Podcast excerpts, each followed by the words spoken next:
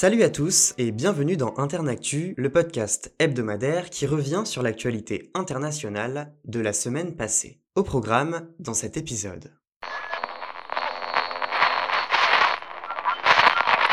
Vendredi, en ce jour de premier anniversaire de la guerre en Ukraine, le président Volodymyr Zelensky a promis, je cite, L'année 2023 sera celle de notre victoire, après un an de douleur, de chagrin, de foi et d'unité. Plusieurs cérémonies d'hommage ont eu lieu pour commémorer cette journée historique, le 24 février 2022, qui a fait basculer le monde. Un an après le début de la guerre, les troupes ukrainiennes continuent de résister face à l'ennemi russe. Jeudi, l'Assemblée générale des Nations unies a exigé un retrait immédiat des troupes russes d'Ukraine. À une très forte majorité, une résolution pour une paix juste et durable a été votée par 141 États sur 193. La Chine et l'Inde se sont abstenus. La Chine, qui, en tant que proche partenaire de Moscou, a appelé les deux parties à reprendre le dialogue pour une solution pacifique, d'après un document en 12 points publié vendredi. Pékin a toutefois pris position contre l'usage de l'arme nucléaire.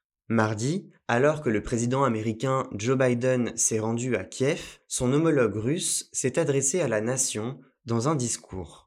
Le premier a réaffirmé l'impérative unité à poursuivre autour de l'Ukraine. Le second s'est montré déterminé, je cite, Il y a un an, pour assurer notre sécurité, nous avons lancé une opération militaire spéciale en Ukraine. Nous allons atteindre pas à pas et méthodiquement nos objectifs chiffrés. Deux discours interposés à l'intention de chaque camp respectif, une ambiance qui n'est pas sans rappeler celle de la guerre froide. Lundi soir, deux séismes de magnitude 6,4 et 5,8 ont frappé le nord de la Syrie et la province turque de Hatay. Celle-ci a été durement éprouvée par le puissant séisme du 6 février, un drame qui a fait, à ce jour, 45 000 morts en Syrie et en Turquie. La ville turque d'Antakya, dans le sud du pays, a été touchée par la première secousse quand la seconde a secoué Samandag, une localité plus au sud. D'après une agence de secours, deux autres répliques ont eu lieu. La Turquie a recensé au moins trois morts dans l'effondrement d'immeubles fragilisés. En Syrie, près de 50 personnes ont été blessées. Dans la journée, le président turc Recep Tayyip Erdogan était présent dans la province de Hatay où, comme pour celle de Karaman-Maras, les recherches n'étaient pas interrompues. Dans le reste du pays, les fouilles ont été stoppées. Le séisme du 6 février dernier aurait détruit ou endommagé plus de 118 000 bâtiments, d'après le chef d'État.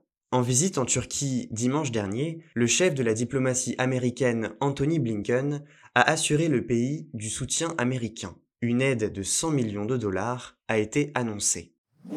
Le Brésil aussi a connu une catastrophe naturelle lundi. Des inondations et des glissements de terrain ont tué au moins 48 personnes dans l'état de Sao Paulo. Le même jour, le président Lula a survolé en hélicoptère la zone sinistrée, localisée dans le sud-est du pays. Il faut prier pour les victimes, mais aussi qu'il ne pleuve plus pour qu'on puisse commencer la reconstruction, a déclaré le chef de l'État. La ville côtière de Sao Sebastião a été la plus touchée. Une cinquantaine de maisons ont été emportées par un glissement de terrain. C'est aussi dans cette ville que 39 décès ont été recensés. En 24 heures, 600 mm de pluie ont été enregistrés à Sao Sebastião, soit deux fois plus que la moyenne mensuelle. Une cinquantaine de secouristes, soldats et policiers ont été dépêchés pour aider les sinistrés et retrouver les victimes toujours portées disparues. D'après les autorités, plus de 1700 personnes ont été évacuées. L'état d'urgence a été décrété dans cinq villes côtières du pays. Il y a un an, l'État de Rio de Janeiro avait subi de fortes pluies qui avaient tué plus de 230 personnes.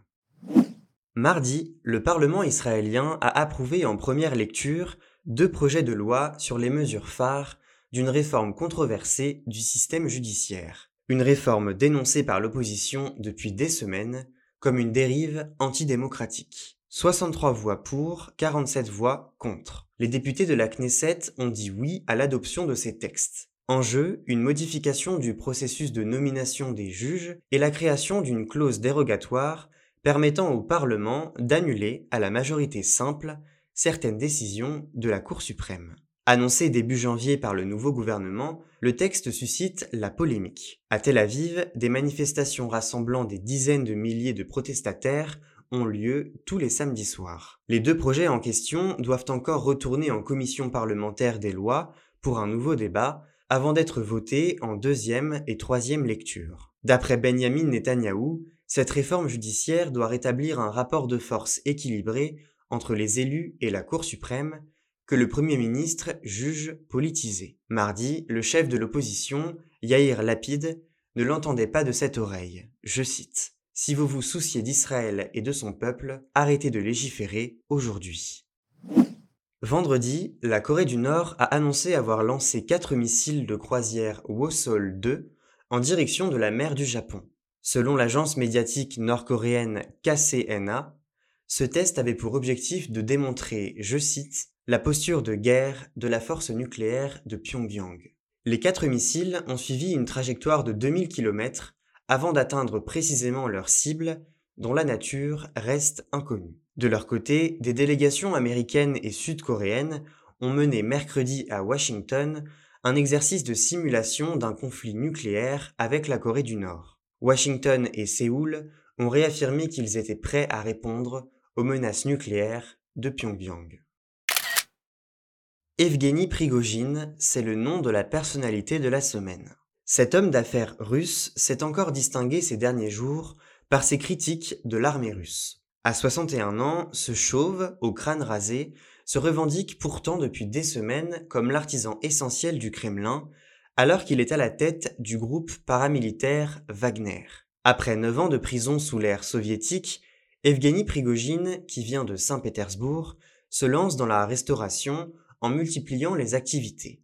Son restaurant de luxe accueille régulièrement le jeune Vladimir Poutine, tout juste devenu maire de Saint-Pétersbourg. À l'arrivée au pouvoir de Poutine en 2000, son groupe de restaurants officie au Kremlin. C'est ainsi que le milliardaire Prigogine gagne le surnom de cuisinier de Poutine.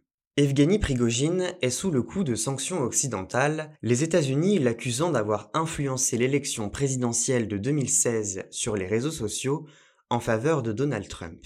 Nous nous sommes ingérés, nous le faisons et nous allons continuer à le faire, avec précaution, précision, de façon chirurgicale, d'une manière qui nous est propre, avait-il déclaré en novembre dernier. Evgeny Prigogine a pris la lumière en septembre dernier. Une vidéo en ligne le montre en train de convaincre les détenus d'un pénitencier russe de rejoindre le groupe Wagner en échange de leur amnistie. Si le groupe Wagner est présent dans plusieurs pays d'Afrique et en Syrie pour faire avancer les intérêts russes, l'organisation s'est aussi fait remarquer dans le contexte de la guerre en Ukraine. Les membres de Wagner opèrent sur le champ de bataille depuis plusieurs semaines, espérant prendre le contrôle de Bakhmut.